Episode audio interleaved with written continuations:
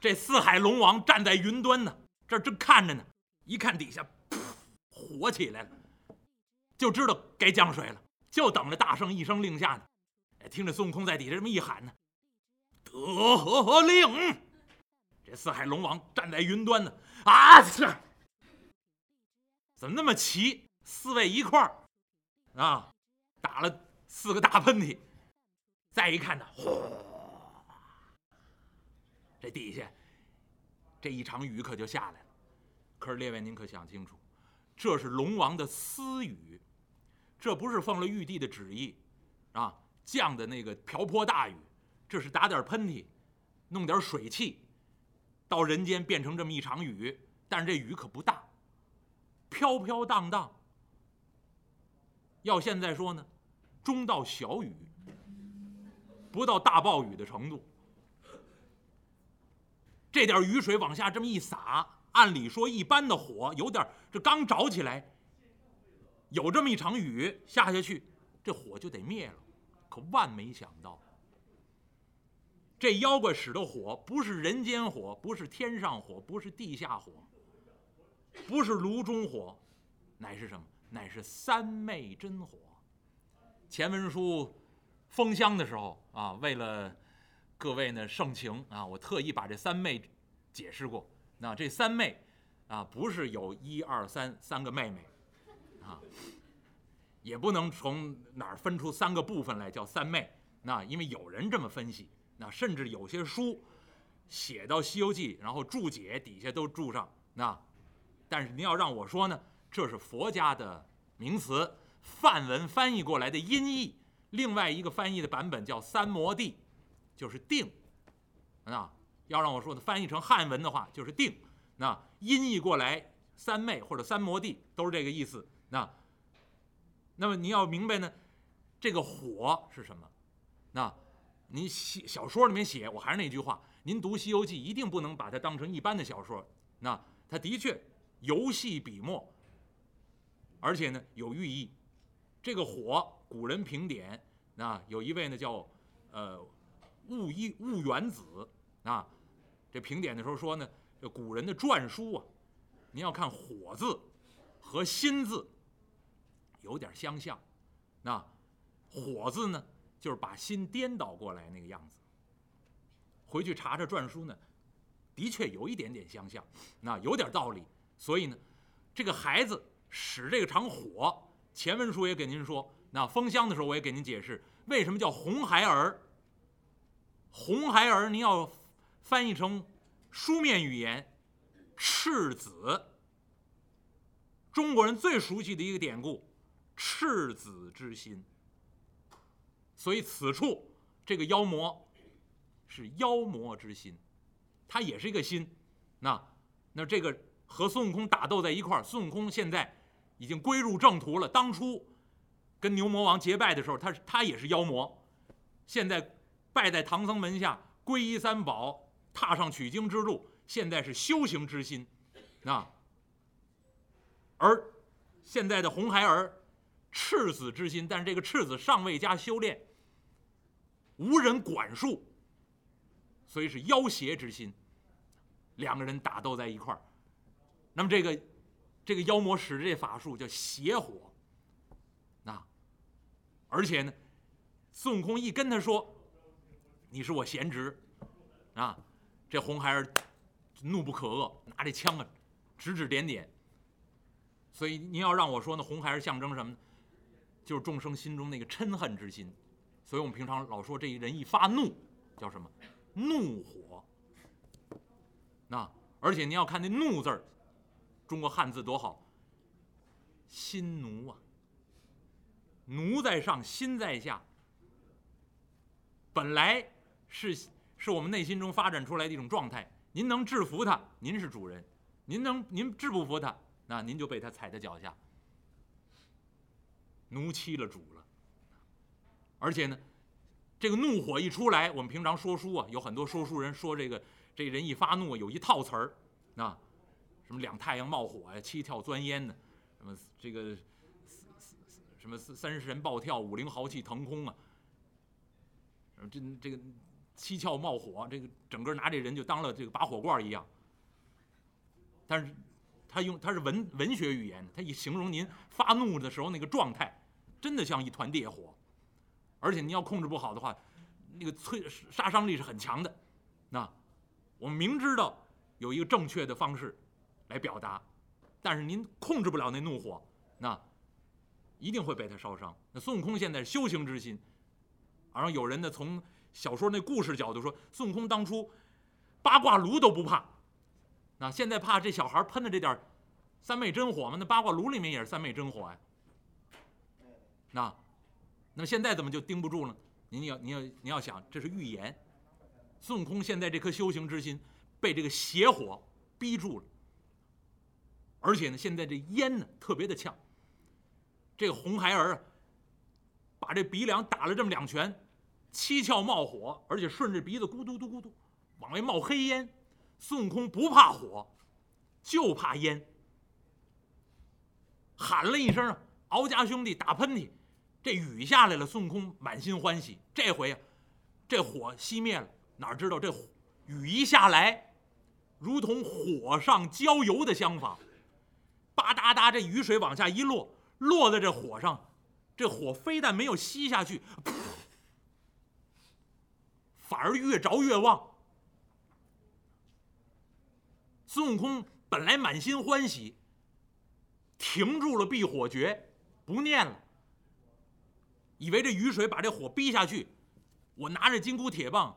冲过去把这妖精就拍死在这儿了，将来见着他父母再说了。可是万没想到，这雨水一下来，这火势更旺，而且呢，浓烟滚滚。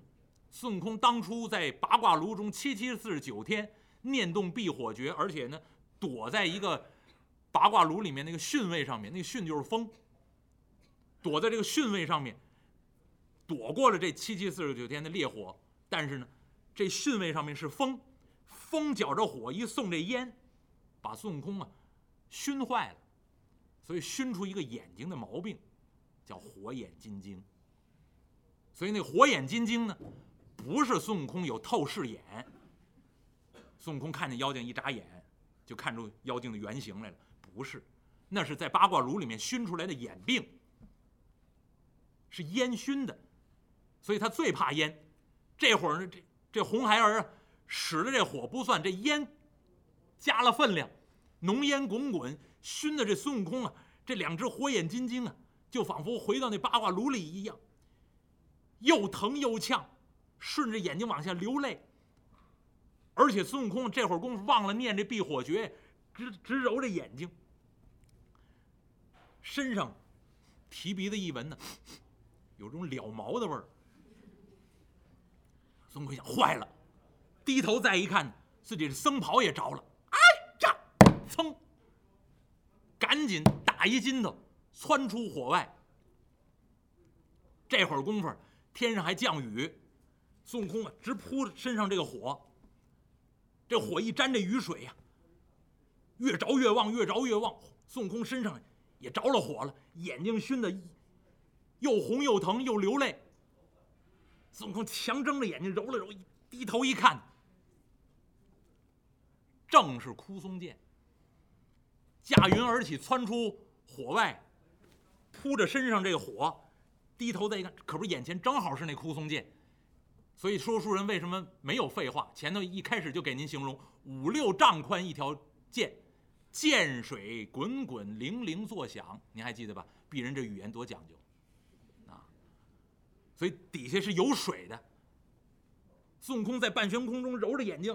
使劲擦着眼泪，低头一看，底下有涧水，哗哗。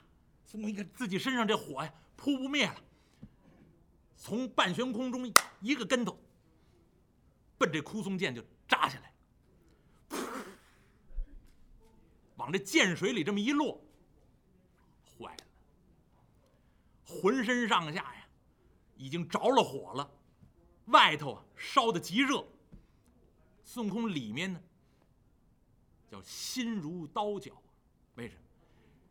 请来救兵，这火没熄，师傅救不出来，又急又气又恼，急火攻心，外面再被这妖魔三昧真火这么一烧，内外夹攻，整个这身子发热。结果这一头扎到这个枯松涧里面去。如果您还记得年前封箱，封箱的时候我说到枯松涧这儿正好是年底，就该封箱的日子了，就冬天。涧水虽然不结冻，但是那水特别的凉。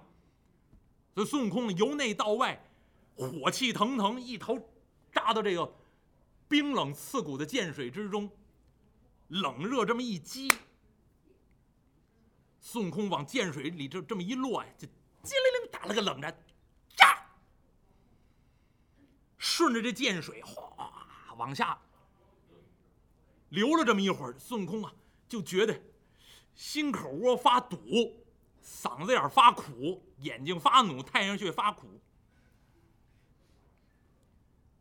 眼前呢，吧嗒嗒冒金星，耳朵哧喽放响箭，就觉得天旋地转，想挣扎着从这涧水之中站起身形，啊，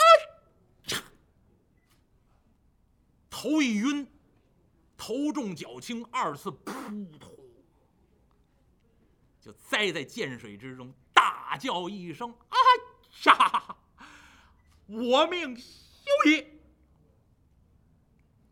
一头栽到涧水之中，再说不出话来，牙关紧咬，整个身子这么一蜷，任由这涧水哗，把孙悟空可就冲下去了。所以列位，这怒火多强啊！那有时候你要想，我们这心呢控制不住的时候，为什么佛家说贪嗔痴最重要的人生三毒？这嗔里面就包括怒火，就是怒生气啊。诸位都有体验，这这人这火撞顶梁门了，实在按耐不住了，有好多话不应该讲，这个时候要讲出来了；好多事不能做，这时候就就做出来了。那出来那杀伤力是极强的。那所以孙悟空这个时候那。一颗修行之心，被这个怒火，那被这个邪火叫邪火攻心，一头栽在涧水之中，随涧而下。敖氏昆仲啊，四位站在云端，打完喷嚏，这场中道小雨下了半天，这火没灭。再一看呢，人家红孩儿自己把火势一收，小车往洞里一推。把那碎石头摞一摞，把洞门一堵，人家回洞了。外头火势已收，敖家兄弟啊，在半悬空中啊，高声喊嚷：“天蓬大帅，卷帘将军，赶快寻找你家大师兄啊！不知道大圣到哪里去了。”猪八戒、沙和尚赶紧顺着这枯松涧。寻找孙悟空的下落。敖家兄弟在上头看着，一看呢，涧水之中好像有人给这猪八戒、沙和尚指点。天蓬帅、卷帘将军，快快快快快！好像那涧水之中有人呢，分明是大圣的样子。猪八戒顺着这涧往下就找下来，沙和尚紧跟其后。等到到了平缓之处，果然就看见从上流下面。冲下一个人来，四肢紧抱，缩的缩成一团呢。您想他舒展开才多大个儿啊？刚才告诉您了，就主持那么点儿啊，三尺来高不足四尺，在四肢这么一攒，就这么一团，顺着涧水哗就给冲下来。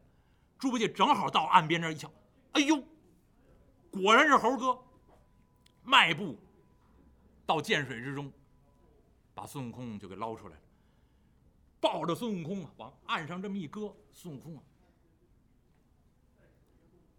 四肢舒展不开了，攒在一一团。沙和尚赶过来一看，一跺脚，哎，大师兄啊，